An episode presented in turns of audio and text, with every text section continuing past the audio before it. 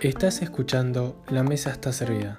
En el podcast de hoy charlamos con Maximiliano Matsumoto, quien nos cuenta sobre sus comienzos y su progreso en el mundo gastronómico, sus diferentes trabajos que lo llevaron a descubrir nuevos lugares mediante pasantías y cómo la cuarentena junto a unos amigos se reinventaron para crear Chicago Pizza Style. Espero que lo disfruten. Bueno, Máximo, muchísimas gracias por aceptar la invitación, es, un gusto tenerte. Y bueno, antes que nada, te quiero felicitar porque hace poco tuviste un hijo y, nada, felicitaciones. Bueno, gracias, Lucas. Un placer, nada, eh, recibir, que me recibas, mejor dicho. El placer es mío. Y, bueno, ¿cómo, ¿cómo fue que te que arrancaste en, la gastronomía? Eh, mira, a ver, yo empecé, ¿vos querés saber oficialmente cómo arranqué o cómo decidí estudiar gastronomía? ¿Cómo, cómo fue que te, diste cuenta que tenías ganas de estudiar y, trabajar de eso? Sí. Mira, eh, te cuento, yo desde muy chico, más o menos calculaba los 10 años, yo ya empezaba a ayudar a mi mamá a cocinar o sea, no me dejaba tocar fuego por nada, por la edad que tenía, ¿no? Sí, como todos. Me ayudaba a hacer milanesa, picar esto, eh, panar las milanesas, ¿no? Mejor dicho, picar esto, hacer puré. Eh, esas cosas, como que empezaba a ayudarla. Y, y nada, y después ella empezó a trabajar y nada, por ahí yo llegaba antes de la escuela que ella del trabajo y siempre me decían, che, me vas marchando esto, me vas preparando esto, así cuando llego yo ya termino y cocinamos, cocino de toque. Y así, bueno, nada, eh, me encantaba, la verdad que me encantaba, ¿viste? Eh, hacía con, ganas. Pero tampoco sabía que se podía estudiar o ejercer, ¿viste? En ese momento. Y después en tercer año, más o menos en secundario, que tendría unos 15 años, eh, me enteré que había escuela de cocinas. Eh, y yo ahí le pregunté a mi viejo en su momento, le digo, che, ¿se puede estudiar cocina? Sí, claro, me dijo. Eh, y ahí dije, no, ya está, esto es lo mío. Yo hasta tercer año pensaba que quería, a los 15 años pensaba que quería ser, no sé, contador o esas cosas de bien de carrera, ¿no? Y cuando descubrí que se podía estudiar, más o menos en quinto año, ya empezaba igual la escuela de cocina y terminé eligiendo el IAC. Así que fue como que ni bien terminé, empecé a estudiar cocina. ¿Y te, y te empezó, te gustaba lo que estabas viendo en, en el IAG? Eh, mira, en el IAG, o sea, ¿cómo te voy a decir? No era la cosa, o sea, sí me gustaba, a nivel técnicas o esas cosas que uno va aprendiendo. Eh, pero no, por ahí no, o sea, en ese momento, o sea, yo no tenía muy claro qué tipo de cocina, ¿viste? Uno no, no, no ahí no sabía mucho. Eh, como que no me llamaba el tipo de cocina que hacía, ¿no? Porque obviamente toda la escuela de cocina está como orientado a, la cocina francesa, de alguna forma. Eh, a nivel gusto, ¿no? Y después con nada eh, cuando empecé una pasantía justo con Germán Martitella y me di cuenta qué tipo de cocina me gustaba. Qué tipo de cocina quería yo seguir en mi futuro. Pero pero bueno nada como toda la escuela te sirve no te dan un montón de herramientas. De hecho gracias a la escuela conseguí una pasantía con Germán en ese momento Claro, ahí lo conseguiste en, en Agras. En, en, Agras, en el Cesar Park, que era del Cesar Park, que hoy es Sofitel, creo, Sofitel de, de Buenos Aires. y, y cuando entraste en la pasantía, eh, ¿vos ya llevabas ritmo o te, te sorprendió? No, fue mi primer pasantía. Eh, el primer año no hice pasantía, yo trabajaba de cadete y dije voy a ahorrar todo este año para pagarme el segundo año de escuela, así puedo empezar una pasantía. Y, nada, pude, de casualidad caí ahí, yo en ese tiempo Germán no era conocido, eh, solo se conocía en el ambiente de cocineros que yo recién estaba entrando, no, no, lo conocía mucho. Eh, nada, él también era muy de perfil bajo. Y, ahí arranqué. ahí arranqué. Traje 12 años con él, imagínate. Sí, y, y te gustó lo, lo, que, lo que descubriste ahí en, en el restaurante, en, en la cocina, te, te, gustó. Claro, descubrí que podía, se podía fusionar un montón de cosas. como la, parte creativa, lo que, que, encontré ahí. Eh, fue lo que más me incentivó, ¿viste? Y después... Y, después de, de, ahí estuviste, como contaste, muchos años con, con Germán. ¿Cómo fue la relación? O sea, ¿cómo, cómo se sintió eh, eh, haber aprendido y estar siempre junto a la misma persona? Mira, yo te digo, o sea, lo que también haber trabajado con él 12 años, hasta ahora nadie pudo superar mi récord. eh, por ahí casi Mecha estuvo ahí nomás, estuvo casi a punto de romperlo, pero me faltaron un par de meses.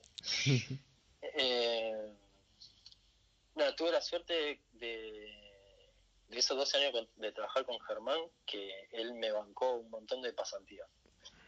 Eh, pude viajar en varias ocasiones a España, a hacer pasantías, a restaurantes, siempre buscaba de una a dos estrellas, porque las de tres, viste, me iban a terminar eh, mandando a, la, limpiar papa y nada, de una o dos estrellas como no son restaurantes tan conocidos, pero el nivel de cocina sigue siendo increíble, iba a aprender más eh, al no ser tan conocido, ¿no? Eh, no hay tantos pasantes como en uno de tres. Y nada, estuve en España, estuve en Madrid, eh, en País Vasco, ah. después estuve en Luxemburgo, en Londres también, en dos oportunidades, en Brasil.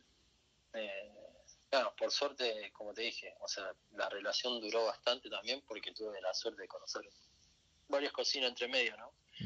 Eh, yo qué sé, a él le servía también, eh, porque yo venía con,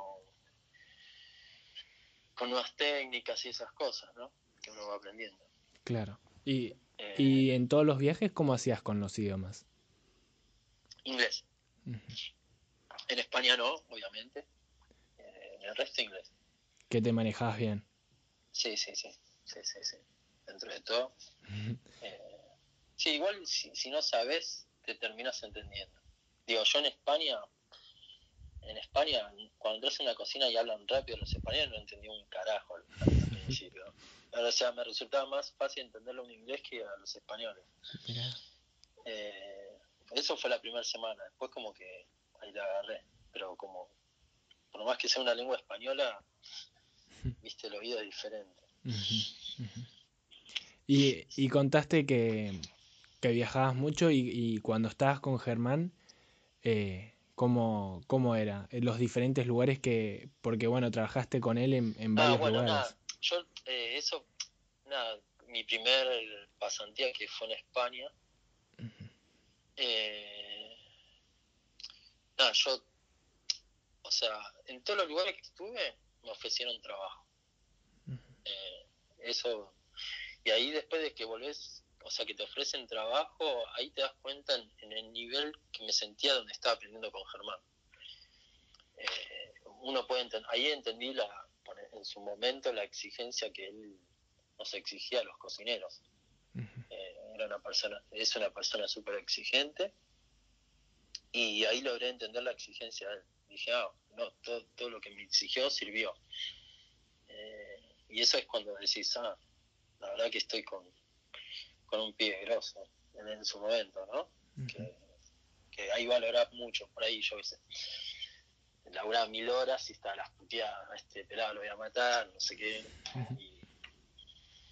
y, bueno, nada, después esas cosas te sirven. Te fue forjando tu, te, fue, te, fue enseñando. Exactamente, sí, sí. Y, y trabajar con, con, el mismo chef en, en diferentes lugares, ¿cómo cambia mucho? Aparte de cambiar la carta, ¿cómo, cómo es el...? Eh, y es una. Es, y fue. Estuvo en casi todo su proceso evolutivo de Germán. Evolución va, eh, evolucionando los dos, supongo, porque eh, yo a medida que fui creciendo al lado de él también me fue liberando a hacer cartas mías, ¿no? O cartas conjuntas. Fue como una evolución, o sea, fue todos los proyectos fueron diferentes. Eh, y la evolución se va dando, es como, yo siempre digo, es como una carrera de un médico, un médico va a seguir estudiando. Yo hasta el día de hoy sigo aprendiendo, sigo leyendo. Eh, nada, es como infinito, parecía que fuera infinito, ¿no? Como que te vas actualizando siempre. Eso, yo digo que es como una carrera. Con la diferencia que empezás a trabajar más temprano. Y te vas forjando en el camino. Exactamente, sí. Después uno va encontrando su, ¿cómo se dice? Su, su estilo, ¿no? Eso es, con el tiempo, se va forjando. Claro, claro. Y en, en tu último lugar que estuviste con él fue en TEI, que, que estuviste desde, desde la apertura. ¿Y cómo, desde la apertura, sí, sí, sí. ¿Y cómo fue eso? para mí fue como el, fue el más importante porque fue donde aprendí a hacer una cocina desde cero, de montar un restaurante desde cero. Eh, fue sacrificado, pero bueno, desde buscar las sillas, ir hasta, no sé, dar un viaje hasta el oeste y buscar unas sillas que habíamos visto, elegir esas sillas, después, bueno, buscar el cierto, cómo la íbamos a laquear, eh, armado de planos de cocina. O sea, fue más como un crecimiento más del lado ejecutivo que, o sea, más allá de aprender a cocinar y eso, digo, era como, como la otra parte de la cocina, ¿no? La otra cara la otra cara de la cocina. Claro. Que es, o sea, es montar y llevarlo a nivel números también, ¿no? Eh, yo ahí me encargaba también de tratar con todos los proveedores, de organizar los pagos, hacía un montón de cosas. Mira, mira qué bueno. Y, y también en todas las pasantías que hiciste, eh, algo, alguna experiencia extraña habrás pasado o cosas que te sorprendieron mucho ¿Hay algo que recuerdes? Eh, mira, me parece. Ah, la pasantía, una de las pasantías que más me gustó, que fue muy duro, eh, de las más duras, fue en Londres. Eh, me fui como seis meses, hice tres meses en un lugar y tres meses en otro lugar. Tres meses fue en un chef que se llama Ton Aikens la cocina tenía dos estrellas, era como, viste, Gordon Ramsay, Hell's Kitchen. Eh, nunca vi una agresión como en esa cocina. Eh, yo por suerte, te digo la verdad, zafé en todas. Eh, nunca tuve, de hecho como te decía, o sea, nunca vi pasar tantos cocineros que, que duraban un día. fue donde no sé, te doy un ejemplo, dice, bueno, hay que picar este cajón de perejil. Yo agarraba un manojo, me decía, no, no, no, así no. Las 10 hojitas, juntás las 10 hojitas sin tallo y las picás así. Imagínate, estoy todo el día. Eh, mucho, mucho trabajo. sí, ni, ni, nivel de exigencia como... Y todos los días hacía todo de vuelta. No había nada que, que nos, nos quedara para el otro día. Y terminé en pastelería. Eh, la, el último, la última semana me mandaron pastelería y me terminaron ofreciendo trabajo. Y nada, no, le dije, no podía, pues me tenía que volver a Buenos Aires. en realidad no le quise decir que me iba a otra pasantía. Eh, y nada, y, el trabajo era re duro. Empezaba a las 7 de la mañana, con suerte cortaba una hora a la tarde si podíamos y terminamos saliendo a las 2 de la mañana. Eh, sí. Eh, pero bueno, lo bueno es que trabajás de lunes a viernes, sábado y domingo no trabajaba. Mira. ¿Y lo hubieses aceptado? ¿Cómo? ¿Lo hubieses aceptado si la situación, si no hubiese estado con Germán? Eh, sí, sí, sí, obvio. En todos los lugares lo hubiese aceptado. El tema es que no tenía papeles tampoco. Igual era otros tiempos, porque ahora para hacer una pasantía afuera, si no te des papel, no te aceptan. Eh, yo en ese tiempo era como que zafaba, ¿viste? Te decíamos ya venir en cosas, te vas corriendo, te, no sé, te guardamos, te guardas en la cámara, ¿viste? era, era todo así. Claro. Eh, eh, sí, justo, o sea, no. También había una cosa de que volvía porque justo, nada, justo esta pasantía fue antes de abrir TEI también. Eh, ya estaba comprometido con Germán. Claro. Eh, y no, y después de, cuando terminé esa pasantía, pasé a laburar con otro chef que se llama Peter Gordon. Eh, Peter Gordon es un chef neozelandés de cocina fusión. Nada, tiene un montón de libros. Y nada, pasé de una cocina tan exigente a una cocina como muy relajada. No sé, como te dije, me, dice, bueno, che, tráete cilantro, picala. Y cuando me dice eso, lo mismo, viste, dije, bueno, vengo de la otra escuela, agarro cinco hojitas y me miran diciendo, ¿qué estás haciendo? no, no, esto es agarras un puñado así, está, acá está todo el sabor, no sé qué. Eh, viste, como, y por ahí estaba todo el día corriendo, yo me decía, no, no, tranquilo, en esta cocina no se corre. O sea, tenía una tranquilidad del pibe, como me decía, en mi cocina no hay estrés. Es como Dice, dice, acá en mi cocina se trabaja mejor sin estrés, eh, hablándose bien, viste, el resultado final, la comida va a ser mejor, va a tener otra energía. Y eso como lo más sorprendente que me pasó, viste, eh, acostumbrado a trabajar de servicio militar, mm. que fue siempre, a la vieja escuela, diría yo, eh, fue como como un cambio así que decís, ah, mira, hay otras formas. Eh, eso fue como así algo choqueante. Los dos extremos. los dos extremos, sí, claro. Y, y eso, como llamás vos la, vieja escuela, este, ¿no te hacía a veces replantearte si, si lo disfrutabas? Eh, por momentos lo disfrutaba y por momentos no. También hice muchos años de terapia. Eh, mira, por momento lo disfrutaba, por momento no. Me di cuenta que en un momento ya no lo disfrutaba tanto. Eh, salía las puteadas. Yo, como jefe de cocina, fui, o sea, te puedo decir que hace años, diría unos cinco años atrás, era muy jodido. No sé si jodido, muy exigente, eh, difícil. Eh, y nada, me di cuenta, o sea, que me iba muy cargado, volví a mi casa muy cargado. Eh, y nada, te das cuenta que, o sea, te empieza a pesar en un momento. Eh, y después nada, también, también el mundo cambió, uno también tiene que entender eso. Ya hoy a los chicos hoy en día no, no puedes hablarle como le hablabas antes. Eh, tampoco los puedes tratar como los tratabas, como se trataba antes, o sea, como que hubo un cambio rotundo también, ¿viste? Hoy hoy uno tiene que ser más empático. Y esto no, no es pasa acá, sino pasa mundialmente. sacarme, digo, con colegas con los que hablo afuera les, pasa lo mismo.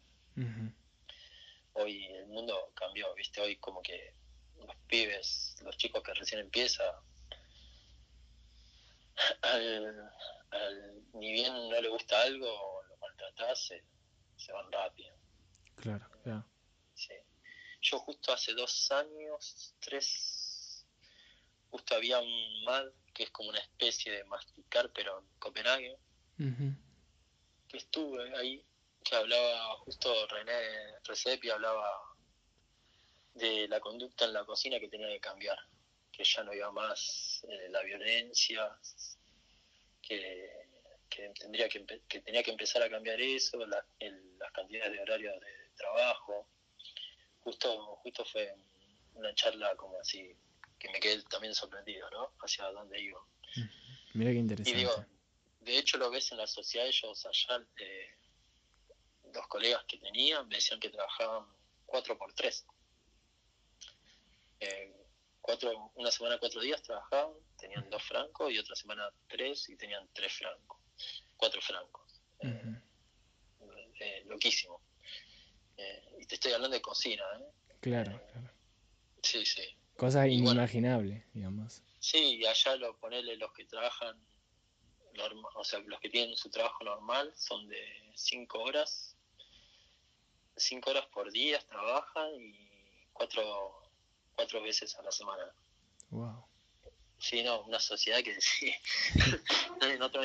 dicen que ellos ya hicieron un estudio y que se dieron cuenta que le rinde más tomar cinco empleados más y le sirve, o sea, a nivel de productividad producen mucho más que, ahorrarse esos cinco empleados. Mira, mira, qué sorprendente. Sí, sí, sí.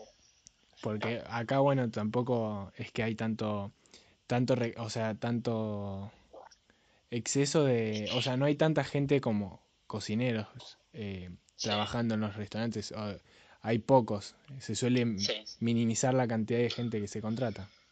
Y sí, sí, sí, sí, sí, sí, porque si no deja de ser un negocio también. Sí. Eh, lo que pasa que, bueno, como decía, no sé, las reglas no, están bien hechas tampoco. Hmm. Eh, sí, a veces, sí, es como eso. Yo digo que tiene que cambiar el sistema. Es, es, sí, es un cambio mucho mayor que la cocina. Claro, exactamente. Va más allá de la cocina, va más bien más de arriba. Es un cambio de, que tiene que hacer el Estado también. Sí, qué complicado todavía. sí, no, sí, estamos, estamos muy lejos. muy lejos. Y cuando, cuando decidiste ir por tu propio camino, ya dejarlo a Germán, ¿cómo, cómo fue? Eh, no, fue, o sea, la verdad que no, fue difícil, obviamente, pero fue de una decisión mía. Eh, nada, me di cuenta que ya había llegado a un, ¿cómo se dice? A un techo y que estaba bueno probar por mi lado, eh, ir viéndome mi capacidad, ¿no? Mi capacidad de, estar, trabajar solo. Más allá de que en TEI manejaba bastante solo, contar más mi camino. Eh, y nada, y después de ahí me llamaron del Faena, eh, que querían hacer un cambio de lo que era menú de eventos. Eh, o sea, sería trabajo en masa, ¿no? Teníamos que hablar de, de 100 personas para arriba. Pero lo que querían hacer es llevarle como un menú de restaurante más que de eventos, de salir del, del lomo del champiñón, Y esas cosas, como que querían más platos de restaurante. Claro. Eh, y nada, la propuesta me interesó también. Dije, a ver, nunca había estado en eventos, si ni bien había trabajado en hoteles, pero así a, nivel tan grande, o sea, imagínate, dice eventos de 2.000 personas. Claro. Eh, un montón. No, nunca había, sí, dije, bueno, nada, una forma, otra forma de ver la cocina también, ¿no? Otro manejo. Y ahí estuve dos años. Hasta ¿Y, que... ¿Y la adaptación de con, tantas personas te costó? Eh, mm, no, me ayudó bastante en realidad a manejar, tener otro nivel de manejo personal. Claro, porque eh, ¿cuánto, eran un montón en cocina. Sí, tenía, en un momento tenía 40 cocineros. Wow. Sí, 40 hasta 50 también te diría. Eh, sí, sí, sí, sí, era una locura. Sí, porque teníamos, o sea, tenías un, el viernes tenía dos de 300 y el sábado tenías uno de 1000 eh, y el domingo tenías uno, o sea, tenías que ir trabajando adelantándote, o sea, nada, no podías parar. Súper, súper agotador, me imagino, ¿no? Sí, sí, también, sí, sí, súper, súper. Eh, hay días que entraba, no sé, a las 8 de la mañana y me iba a las 3 de la mañana. Claro. Sin parar. Sin parar, sí. en época de, ¿cómo se dice? De, temporada de eventos. Que era que arrancaba más o menos en septiembre hasta fin de año. Wow. unos cuantos años. enero, febrero Eh, la plancha. Unos cuantos meses. Sí, sí. ¿Y después no había tantos? Eh, no, después enero, fe- febrero ya bajaba. Ujú, Marzo arrancaba algo de vuelta hasta el invierno. Y el invierno se planchaba de vuelta hasta septiembre, más o menos, agosto. Claro. Y ahí, bueno, hacía la plancha un poco. Descansabas. Sí, sí, sí. Nada, y nada, el cambio fue, o sea, fue re diferente. eh, con Germán la mejor, la verdad, él me ayudó un montón a, dar- a darme fuerza. Y nada, después, bueno, de ahí me llamaron, me llamó Aldo Graciani para, para ver si me podía hacer cargo de Aldos. Eh, nada, me- y ahí me di cuenta que nada, que quería volver de vuelta al restaurante. Eh, y nada, y hacer mi, mi cocina, lo que fue mi cocina en ese momento. Y, Y, bueno, nada, de- ¿y tenías sí. idea ya? ¿Ya venías con algunas ideas de que habías recolectado durante los años? sí, tenía ganas de, ¿cómo se llama? De, en un momento pensaba, o sea, venía en el faena, como te decía, tenía ganas de volver al restaurante y venía barajando si, no sé si iba a abrir lo mío, y justo se presentó lo de Aldos. Claro. Eh, y nada, bueno, nada, después ahí tuve cinco años y bueno, hice varias cosas. Abrí otro Aldo, dos wine bar, Tora, uno asiático. eh, Que- que- todos- de Uruguay. Que, que todos llevaron sus, sus diferentes dificultades, me imagino, pero Sí, sí, sí. ¿cuánto te sirvió a- la experiencia de Tegui? ¿Cuánto me sirvió? Sí, como para las Eh, aperturas, digamos. No, eso es lo que me sirvió, el conocer cómo, cómo hacer una apertura, ¿entendés? Eh, cómo armar las cocinas, o sea, desde un plano, ¿no? Saber manejar un plano. Eh, usar qué reglas tienes que usar, el escalímetro, de esas cosas, o agarrar una cartulina, darle medir una cocina y meterla en el lugar donde la querés para saber las medidas bien, viste, como todas esas cosas, manu- manualidades. Claro. Para que no haya ningún error. Exactamente, sí. Que, que, que es una de las patas fundamentales, pero que también medio desconocida a veces, ¿o no? Claro, sí, yo siempre digo a los cocineros que un chef tiene que sa- saber hacer de todo, eh, hasta, la- hasta saber manejar la bacha. Mm. Eh, te lo digo porque, me han- no sé, como te me ha pasado en ciertos servicios, cuando recién empezaba, me faltaba el bachero y me, tenía- me ponía a bachear yo. Claro. Y saber organizar, o sea, saber organizar que vas a lavar primero, que dejas ahí para el camarero, que, que tiren bien esto en la basura, que tengas bien ordenada la bacha, porque si no, se puede llamar las cosas se rompen, o sea, eh, nada, para mí, como en todas las cocinas que yo trabajé, por lo menos, para mí el, el bachero es un cocinero más. Sí, Eh, y a veces en muchos lugares lo desprecian bastante, ¿viste? No, Sí. Le dan poca propina, no sé qué, para mí lleva la misma propina que todos los cocineros. Porque hace trabajo que justamente el cocinero no quiere hacer. Claro, sí. Sí, aparte, bueno, es, es cuanto mejor se traten de entre todos, es cuanto un trato Claro. sea más equitativo, todo va mejor. equipo. Para mí Mm, es un equipo y van todos para el mismo lado. ¿no? Sí, sí, tal cual. Mm. Y también en, en el 2015 eh, recibiste el reconocimiento de, del joven destacado de, del centro Nikkei. Sí, 2015 creo que fue eh, de la Embajada de Japón primero. Ajá, destacado Nikkei, que la verdad me sorprendió, me tomó por sorpresa.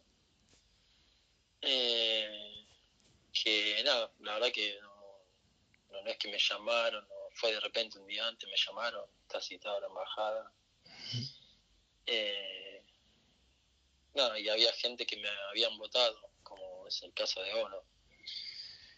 Eh, y después, en, ¿qué fue? 2017, 2018, fui elegido por la Asociación de Nikkeis en Argentina, eh, también como joven destacado Nikkei. Que la segunda de ella no fue tanta la sorpresa, me imagino. Eh, no, me habían llamado ya un mes antes. que estaba elegido. Eh, pero bueno, como eso, como también elegido en el área de, de, de arte. Entonces, eh, no sé cómo, yo siempre les pregunté cómo llegaron a mí, pues yo soy una persona que no estuvo en la colectividad. O sea, si ni bien estudié japonés cuando era chico, eh, después de que empecé a trabajar nunca más aparecí con la colectividad. Y justo lo que me decían era que justamente una persona que, que no se conocía en la colectividad y que se notó, se notó que, que hizo mucho esfuerzo en su carrera, eso es lo que valoraban más.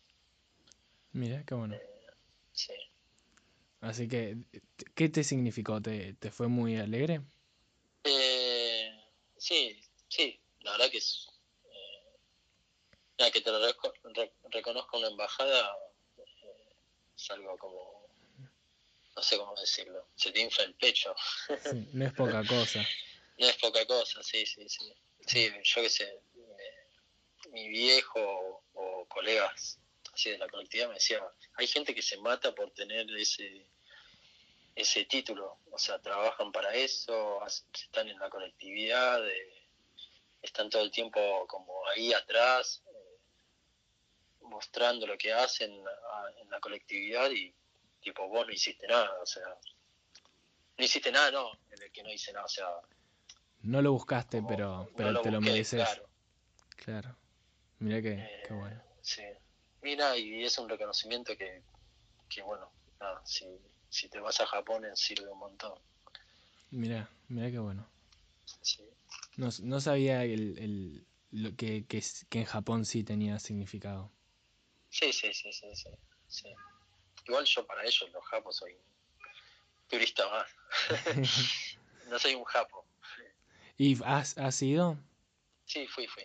Fui hace cuatro años, cinco casi. Cuatro años. Y con el idioma, como contaste que, que habías estudiado de chico? No, desastre, japonés desastre. Eh, repetí tres veces, imagínate. Mm. Mi viejo me dijo, no te gusta, ¿no? No, bueno, te vas a arrepentir cuando sea grande. Eh, la verdad que sí, me arrepiento. eh, no, me con, cuando fui con inglés también. Ajá. Pero bueno, nunca es tarde para, para aprender un idioma. Sí, la verdad que no. La verdad que no. Y contaste que, que después de, de Aldos fuiste a, Uruguay, al Sofitel. Sí, me llamaron para el Sofitel de Carrasco. Eh, también me sorprendió, porque no era, yo no estaba buscando otro trabajo. eh, se contactaron allá para hablar conmigo y, y nada, eh, dije, justo me agarraron en un momento de que tenía muchos eventos, no sé qué, dije, mira, llamame después del primero de enero porque tengo mucho evento, no, no tengo tiempo de pensar. O sea, no, no te puedo dar una respuesta ya. Eh, nada, y me llamaron y estaban ofreciendo ir allá. Y nada, lo pensé, la, la propuesta era linda, estaría, estaba bueno cambiar de aire. Eh, justo mi mujer estaba de viaje y justo habló por teléfono, che, me llamaron con esto, no sé si lo voy a aceptar, no sé qué opinás. Y nada, me dijo, me dijo, no, pero pará, o sea, vos te quedás por mí o no sé qué, digo, no, no, va, o sea, sí, digo, es algo que me gustaría consultar con vos. Dijo, no, no, vámonos, probemos. Y, y nada, o sea, obviamente que la propuesta me gustó. Y nada, me fui en enero, me fui a conocer y nada, me, los pocos días que estuve me, o sea, me gustó, tipo, primero porque nada, venía acá manejando cinco lugares, de acá para allá. Eh, que me imagino que es súper demandante, ¿o no? Sí, en un momento como que dije, no, pará, tengo que bajar mil cambios, o sea, tampoco puedo vivir toda la vida así. Y allá era solo manejar un lugar. Eh, y nada, y también, eh, nada, Uruguay está acá un paso. Eh, también hay lindos productos. Me gusta porque veo que hay una más concientización de trabajar con productos más orgánicos. allá hay casi, creo que un 60% de, por lo menos en lo que es en verduras, trabajan orgánicamente o agroecológicamente. Eh, eso me sorprendió. Mira qué bueno. Sí, sí, sí. Eh, está bien, quizás no tienen la cantidad de productores que hay acá, pero lo que tienen lo tienen, o sea, como muy bien, ¿viste? Hay buenos cerdos, buenos corderos, buena carne vacuna. Eh, los lácteos son muy buenos también. Eh, la verdad que, bueno, nada. Eh, y bueno, nada, me fui en marzo y me agarró justo la pandemia. Y, no llegué a cambiar la carta, imagínate. Ah, wow. Sí, me tuve que volver hasta, hasta que vuelva a abrir. Calculo que ahora, no sé, si septiembre, agosto, si Dios quiere, eh, vuelva a reabrir. Mira, así que te, te volviste y, y la, la propuesta siguió en pie. Sigue en pie, sí. La verdad que tuve, yo digo que tuve suerte. Me podía haber rescindido el contrato. Mm. Pero la verdad que no. Eh, me dijeron cómo hicieron un esfuerzo grande para llevarme, cómo me iban a rescindir el contrato. Mira qué bueno. Sí, sí, sí. Así que cuando estuviste acá, estuviste haciendo cosas nuevas? ¿Cómo, cómo fue eso? Eh, mientras, sí, mientras tanto hice, ¿cómo se llama? Eh, Chicago Style, Style Pizza. Sí, exactamente, hice eso. Y recién hace poco terminé dos asesorías. Eh, así que, sí, lo de la pizza, nada, nunca imaginé que iba a terminar haciendo pizzas. nada, ¿cómo se llama? Me, me junté con dos amigos y nada, el proyecto salió el año pasado, en el medio del quilombo de esta pandemia, que no se sabía qué iba a pasar, cómo estaba parado. Eh, la idea como era hacer algún tipo de delivery o una dark kitchen. Y justo mi amigo, que es un chico que trabajó conmigo en cocina, pero ya no es más cocinero, el psicólogo, imagínate. Eh, me quiso hacer. No, eh, me decía, che, en el menú podemos poner una. una tenía ganas de meter una, mix, una pizza con milanesa, me dice. y yo le digo, ¿de dónde sacaste esto? Le digo, eh, ¿de dónde se te ocurrió? Le digo, mm. no, viste como las pizzas de Chicago, me dice. Y yo, a ver, me mostró de qué se trata. Y cuando me, empecé a ver dije, no, no, ya está. Este es el proyecto que tenemos que hacer. Y ahí empecé a desarrollar eh, el producto. O sea, nada, sin haberla probado, eh, no sé, yo digo antes de lanzarla se la di a probar a, ¿cómo se dice? A una persona de Chicago, dijo que estaba muy bien. Y después tengo unos clientes que compran todos los domingos de Chicago. Que nos decía que nos sorprendimos porque sentían que la masa era hasta mejor que la de allá. Era más parecida a una pizza. Y bueno, nada, y los productos, ¿no? Eh, meterle, yo qué sé. Digo, si no soy pixero, ni bien no soy pixero, pero como cocinero meterle los productos que un cocinero elige, ¿no? de la salsa de tomate de Mendoza, eh, queso de azul de Mauricio Coure, Sola, queso Lincoln, el Brie Lincoln de, acá de Buenos Aires, o diferentes productos, ¿no? Claro, de calidad. Como de, calidad, sí, como, no sé si decirte una pizza de autor, ¿no? Pizza de producto, mejor dicho. Y, y al final la, la pizza con milanesa terminó siendo un hit, ¿no? Eh, sí, sí, sí, sí, sí, sale, sale. No es la que más sale, pero sí sale. Mira, pero tiene, tiene buena, buena pinta.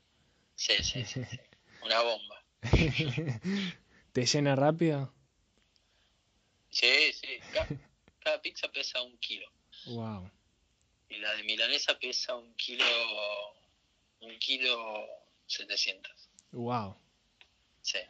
¿Y con el transporte es complicado el, la logística del transporte? ¿De, ¿En qué te referís? ¿De transporte que de la pizza? Sí, de que no sé, porque bueno, me imagino que es más delicada que una pizza normal. Eh, le ponemos, ¿cómo se dice? Le ponemos unos, no me sale un nombre. ¿Los cositos de la pizza? ¿Eh? ¿Los cositos de la pizza? No, es como una... eh, ay, se me fue el nombre. Es como una cinta de cartón Ajá. para que... ¿Cómo se llama? No, Para que lo haga de contención a la pizza. ajá. La Tipo- envolvemos a los costados, porque viste Claro. que es como una tarta. Claro, claro. Sí. Claro, como se envuelven lo las tortas. Como se envuelven las tortas, ¿no? Exactamente, exactamente. Claro, claro. Mira, mira, claro. Y al final, bueno, te queda pendiente ir a, a probarlas o no. A probarla como a probarla. A probar las pizzas a Chicago. Ah, sí, sí, sí, sí. sí, total. Así que, mira que qué divertido todo, todo No, lo y que aparte, sí, aparte, a mí me parece un producto que re va con, con los argentinos, porque viste que lo- entre el 70 y 80% de los argentinos les gusta la pizza al molde, con Sí. muchas cosas arriba. Sí. Así que me pareció un producto que, que podía llegar re bien a la mesa de, de los porteños, por lo menos, por ahora. Y, y así fue, ¿no? Sí, sí, Buena aceptación tuvo. sí, súper. Mira, mira qué bueno. Así que si, si alguien la quiere, la quiere probar, se, se contactan por, por Instagram, ¿no? O sea, en Sí, el sí, Instagram ahí está el. WhatsApp, hacer Claro. el pedido por WhatsApp. Claro. Mira qué bueno. Así que, ¿y de qué días a qué días está abierto? De martes a sábado, martes a domingo, de 19 hasta las 23. Así que ahí Y tienen. sábado al mediodía. Por ahora sábado al mediodía. Y para finalizar te quiero hacer un pequeño ping-pong de preguntas. Dale. ¿Qué preferís comer, dulce o salado? Eh, a ver, te voy a decir dulce, pero las dos cosas me gustan. Pero ahora estás inclinando más para dulce. Eh, sí, sí, ahora puedo inclinar dulce. O sea, no, salado me gustó. No, digo la verdad, salado me gustó. ¿Y los desayunos los haces dulces o salados? Eh, desayuno empiezo como... Eh, estoy como... Me, me interesa mucho, hay una cosa que se llama dieta, como la ayurveda, no sé si oíste hablar. No. Eh, nada, la ayurveda es un estilo de vida eh, que viene de, de los indios. De, de India, y se basa mucho en la alimentación también. Eh, nada, y me gusta empezar con, no sé, por ejemplo, el desayuno, me gusta empezar con frutas, o sea, empiezo con dulce. Ah, mira, mira qué bueno. Sí, siempre crudo, frutas crudas, y después ahí voy a algo salado. De a Después poco. unos re- sí, Mira, mira después qué bueno. unos re- sí, unos revueltos, así que Así que eh, vas variando. Sí, voy variando. Claro. Pero siempre empiezo con una fruta. Ujú. Eh, ¿Y tenés y alguna al- fruta favorita? frutas favoritas, me encantan eh, todas las frutas. Te digo la verdad, no, no tengo una favorita, me encantan todas. Mira, Eh, sí, no sé, poner en verano me gusta, no sé, mucho el durazno blanco y el higo. en verano. claro. Eh, en invierno la pera. Vale, tenés pera de invierno y pera de verano. Mira, así que vas por sí. temporadas. Sí, sí, sí, sí. sí. ¿Y, y tenés algún utensilio de cocina que, que más te guste? Eh, que más me guste. Eh, sí, te podría decir el, el Cestar, el Cest, el mi- Microplane. Mira. ¿Y alguna gastronomía en el, en el mundo que, que te esté interesando y que, que te, que te esté gustando ahora? Eh, no, me, me gusta esto que te decía yo, del tema de la ayurveda. Ujú. Una, una nueva forma de ver cómo alimentarse. No es una nueva forma, es una forma antigua, en realidad es nueva para mí. Claro. Sí. Que está así. ¿Y que es, es solo una forma de alimentarse o es una forma de, de vida? Es una forma de vida, Ajá. es una forma de vida. Mira qué interesante. Que lo bueno, o sea, lo bueno no es como que no es como ser vegano que te, o sea, tenés que estar atado a un montón de cosas, ¿no? Eh, acá la ayurveda es un estilo de vida y nada, o sea, lo ideal es no comer carne, pero si lo consumís no está mal y como priorizar cómo comerla, nada más. Eh, o comer menos cantidad de carne, ¿entendés? Eh, como que no, no hay imposiciones, sino más un, seguir como un orden y un estilo también, ¿no? En la ayurveda se trata también de que lo que lo hagas, lo hagas con ganas, si no, no sirve, si lo haces obligado o... Consciente. Eh, exactamente. Mira qué bueno. Así que bueno, Máximo, muchísimas gracias por, por aceptar y por, por contar tu historia que fue muy interesante. Gracias, gracias Lucas.